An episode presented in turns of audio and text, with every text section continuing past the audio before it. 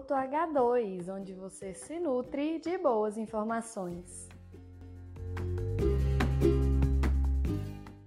Olá, querido ouvinte! Seja muito bem-vindo a mais um episódio do nosso Minuto H2. E hoje nós vamos falar sobre alguns aspectos relacionados à ciclagem do fósforo e inúmeros outros benefícios do sistema de consórcio café braquiária. E para falar desse assunto com a gente, nós vamos contar com a participação do engenheiro agrônomo João Leonardo. João é engenheiro agrônomo formado pela Exalc e onde também desenvolveu seu mestrado estudando ciclagem de fósforo no sistema de consórcio café braquiária. Atualmente, em seu doutorado, ele pesquisa os efeitos das culturas de cobertura em sistemas de produção. Muito obrigada, João, pela participação aqui com a gente. Seja muito bem-vindo ao Minuto H2. Olá, Marluce. Eu que agradeço o convite. É um prazer participar desse podcast com vocês. João, para começar o nosso bate-papo, eu gostaria que você explicasse para os nossos ouvintes como funciona o sistema de consórcio entre o cafeeiro e a braquiária. É comum a adoção desse sistema e quais são os benefícios atrelados a ele? Interessante sua pergunta, Marluz. Bem, tradicionalmente o café no Brasil é cultivado com entrelinha sem presença de plantas ou deixamos a vegetação espontânea dominar essa entrelinha. Eventualmente, algum tipo de consórcio é feito, como com milho e feijão, mas quando as lavouras ainda são novas. Mas, de modo geral, o ambiente em que o cafeeiro é cultivado pode ser bastante estressante, pois a gente tem uma incidência de radiação solar muito grande nessa entrelinha, o que causa um estresse térmico muito grande às raízes do cafeiro que ali estão crescendo e elas podem morrer e ter seu crescimento prejudicado. Por outro lado, se a gente deixa a vegetação espontânea crescer, a gente tem um grande número de plantas daninhas e isso demanda que a gente controle elas é, de tempos em tempos. Com isso, temos aplicações de herbicidas para deixar o solo limpo ou ainda para controlar essas daninhas. Na tentativa de melhorar um pouco isso, tornar o ambiente um pouco mais agradável, digamos assim, para o café e evitar essas aplicações, a gente começa a ter adoções de alguns consórcios. Dentre eles, o que vem ganhando maior destaque e, e adoção é o consórcio café braquiária. Mas por que a braquiária? Né? A braquiária ela é uma planta perene, ou seja, eu consigo mantê-la muito tempo no sistema sem precisar fazer uma nova semeadura, o que não acontece com plantas anuais, com leguminosas, por exemplo. E ela produz uma grande quantidade de biomassa sem precisar de, de adubo ou coisa parecida, né? Porque a gente não faz nenhuma, nenhum tipo de intervenção na entrelinha do cafeeiro para essa braquiária, né? A gente não aduba ela e nem faz correção especialmente para braquiária. Mas essa braquiária crescendo na entrelinha produz uma grande quantidade de biomassa e abafa as daninhas. Então, basicamente, o que a gente tem é só braquiária na entrelinha do cafezal. Então, eu economizo com, com herbicidas, por exemplo. Só que a braquiária, ela pode ser vista também como uma planta daninha, né? O que traz um pouco de receio para os produtores, né? Pode ser que ela venha a competir com o cafeeiro por água e nutrientes, por exemplo. O que a gente faz é manter essa braquiária espaçada do cafeeiro, cerca de 50 centímetros das linhas de café, e esse problema da competição deixa de existir. Então, além disso, a braquiária ela é cortada periodicamente. Então, com uma roçadeira, por exemplo, de tempos em tempos ela é cortada e os resíduos dela são direcionados aos pés de café. Com isso, a gente cobre aquele espaço que está entre a braquiária e o cafeeiro e cria um ambiente bastante fértil para a microbiota do solo e também para as raizinhas de café que crescem ali embaixo desses resíduos além de abafar daninhas. Então, a adoção do, do consórcio café braquiária, ela traz benefícios tanto para o controle de daninhas, para uma maior infiltração e retenção de água no solo, e também para a ciclagem de nutrientes do sistema, pois a braquiária pode absorver nutrientes que estão na entrelinha do cafezal, e quando ela é roçada e seus resíduos direcionados para o pé de café, Após decomposição desses resíduos, esses nutrientes podem ser liberados para o cafeeiro. É, isso pode tornar o sistema de produção de café mais sustentável, por, pois reduz a aplicação de herbicidas e também a eficiência de uso da água, né? E também é, torna o sistema mais resiliente a eventos climáticos como seca, por exemplo.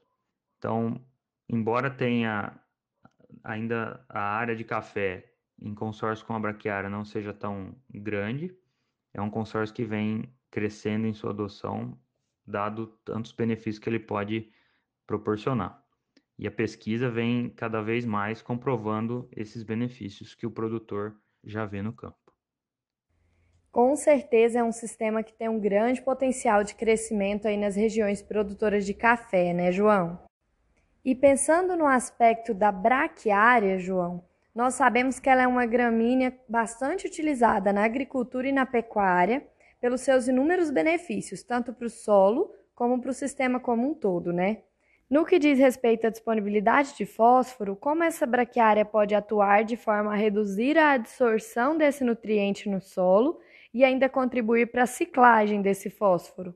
Com relação ao fósforo, as braquiárias elas são plantas que evoluíram em um ambiente com baixa disponibilidade de fósforo. Portanto, elas desenvolveram mecanismos para crescer e se desenvolver em baixa disponibilidade de fósforo. Desse modo, ela é capaz de digamos assim, mobilizar ou solubilizar algumas formas de fósforo que não estão disponíveis no solo para outras plantas, por exemplo. O, a braquiária é uma planta que produz bastante biomassa de parte aérea, mas também de raízes. O sistema radicular dela é bastante volumoso e profundo, e, e é exatamente nessas raízes que está o segredo, digamos assim, para a mobilização do fósforo. Grande parte do, do carbono fixado pela fotossíntese é direcionado às raízes, tanto para o crescimento delas, mas também uma boa parte é exudada, ou seja, liberada nas raízes. É, são inúmeros compostos que são liberados, mas dentre eles a gente pode destacar os ácidos orgânicos. Esses ácidos orgânicos eles servem tanto de alimento, vamos dizer assim, de energia para a microbiota do solo, ou seja, selecionando e também aumentando a atividade dessa microbiota no solo, que por si só já tem um, um efeito em liberar algumas frações orgânicas do fósforo no solo no processo de decomposição, mas também esses ácidos orgânicos, eles podem reduzir a adsorção de fósforo, ou seja, a fixação do fósforo de uma adubação, por exemplo, ou ainda liberar parte desse fósforo que estaria fixado no solo, é, tornando passível de, de absorção pela braquiária ou por outra planta que esteja próxima. Além disso, a braquiária aumenta a atividade de uma enzima fosfatase ácida, que é essencial para decompor o, o, fósforo orgânico em uma forma inorgânica e passível de absorção. Portanto, a braquiária ela pode mobilizar frações do fósforo que não estariam disponíveis normalmente no solo. João, já pensando em um aspecto físico de cobertura, de que forma a braquiária pode favorecer o processo de difusão que pode influenciar na absorção do fósforo pela cultura principal? Bem, a, a cobertura do solo, tanto pela presença da braquiária como planta, como por seus resíduos, é bastante importante em vários aspectos do sistema. Pensando no fósforo, a gente poderia dizer que a presença desses resíduos principalmente é, em consórcio com culturas perenes, como o cafeiro e o citrus, né? Como as duas culturas são perenes, é, a gente tem uma grande quantidade de resíduos sempre sendo aportado no mesmo local, porque eu não estou tendo uma entre safra ou tendo que fazer o, o plantio novamente de uma cultura, né?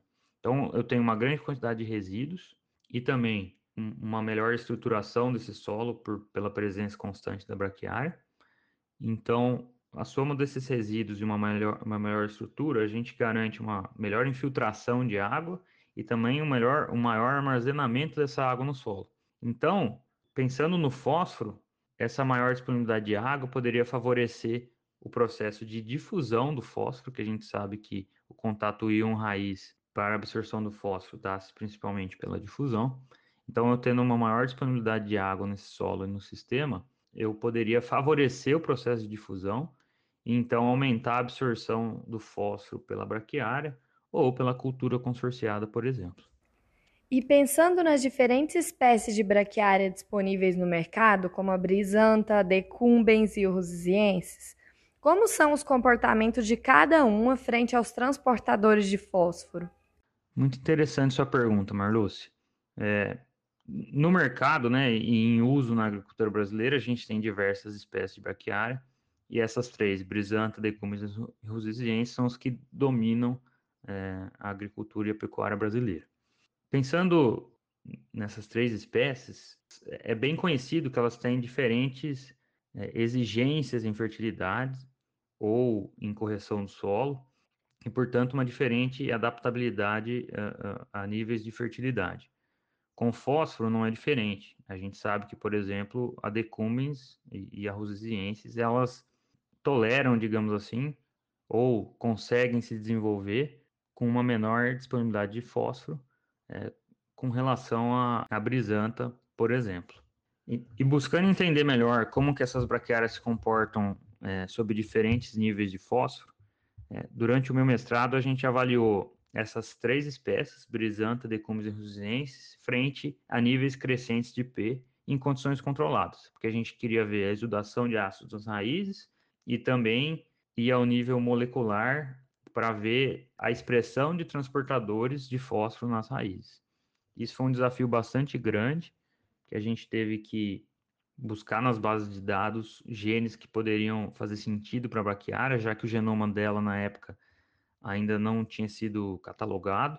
Mas no final a gente obteve um, um resultado bastante legal. Foi o primeiro estudo a ligar a resposta de, de braquiárias, essas, essas respostas diferença entre as espécies, conseguimos ligar com expressão diferencial dos transportadores de fósforo. Basicamente, a gente verificou que para cada espécie a gente tem um padrão de um, um, gene predominante, que é expresso em maior ou menor quantidade, e de acordo com a disponibilidade de fósforo, esse gene pode ser mais ou menos expresso. Então, a, a Brachiaria rusesiensis foi a que mais expressou, de modo geral, esses transportadores de fósforo e também a expressão for maior sob é, os níveis menores de fósforo, como, como esperado. A gente tem menos fósforo no sistema, a braquiária vai expressar mais esses genes para aumentar a absorção do fósforo. Por outro lado, uma espécie mais exigente em fósforo, como a braquiária brisanta, teve baixos níveis de expressão. Então, pode ser que parte da diferença entre essas espécies com relação à adaptabilidade a solos com baixo P possa estar ligada é, à expressão diferencial desses transportadores, o que é bastante interessante pensando em melhoramento genético ou a obtenção de cultivares com maior eficiência do uso do fósforo. É um estudo preliminar ainda, mas a gente conseguiu ligar a expressão de transportadores às respostas com relação ao nível de P do sistema e, logicamente, estudos futuros são necessários, podemos levar isso para campo para ver se o, o, padrão ainda se repete e qual seria o comportamento dessas braquiárias, se o gene expresso poderia mudar. Mas, de fato, o comportamento delas contra os transportadores de fósforo são diferentes e isso pode explicar parte da, da variabilidade dessas espécies ou da, da adaptabilidade dessas espécies frente à disponibilidade de fósforo. Levando em conta, então, João, as características das diversas espécies que você citou, o que é que o produtor precisa levar em conta no momento da escolha do material, se o intuito dele é trabalhar a disponibilidade e a ciclagem do fósforo da área dele? Se nosso objetivo é trabalhar com a, aumentar a disponibilidade de fósforo do sistema e aumentar a ciclagem de fósforo, para escolher a melhor espécie de braquiária, digamos assim, a gente tem que ter bastante claro é, a fertilidade do nosso sistema. Por quê? Porque cada uma dessas espécies de braquiária tem diferente exigência em fertilidade e em disponibilidade de fósforo, por exemplo. É, a braquiária brisanta é a mais exigente, então se eu escolher ela para utilizar em sistemas de produção de grãos, por exemplo, em consórcio ou rotação, onde a fertilidade do sistema geralmente é maior, ela pode se desenvolver bem, é, criar uma boa biomassa e cumprir com o seu papel, né? Falando, falando exclusivamente da, do, do fósforo, né? Outros entraves ou problemas de manejo não venham ao caso. Mas, se a gente está falando em colocar essas espécies em consórcio com, culturas perenes, como um café ou citros, onde geralmente não é feita nenhuma intervenção é, de correção ou adubação nas entrelinhas, então talvez a brisanta não seja a melhor opção, porque ela não se desenvolve tão bem em, em ambiente com baixo fósforo. Então, nesse caso, rosisienses e decumbens é, podem ser a, a, as melhores opções e, e geralmente são as, as espécies é, adotadas nesse consórcio. Mas é, é preciso ter bastante claro o objetivo da gente introduzir a braquiária no sistema e se o objetivo é a ciclagem de nutrientes em geral ou ciclagem de fósforo, a gente precisa conhecer essa fertilidade, da onde ela vai se desenvolver, se a gente quer que ela desempenhe da maneira correta, produza bastante biomassa e, e traga todos esses benefícios que a gente já discutiu durante a nossa conversa aqui.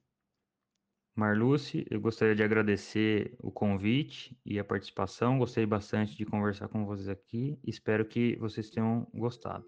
Um grande abraço. Nós que agradecemos, João, pela sua participação aqui no nosso podcast. Sem dúvida foi um conteúdo riquíssimo e que vai agregar muito aí para os nossos ouvintes, tá bom? Um forte abraço e até uma próxima oportunidade.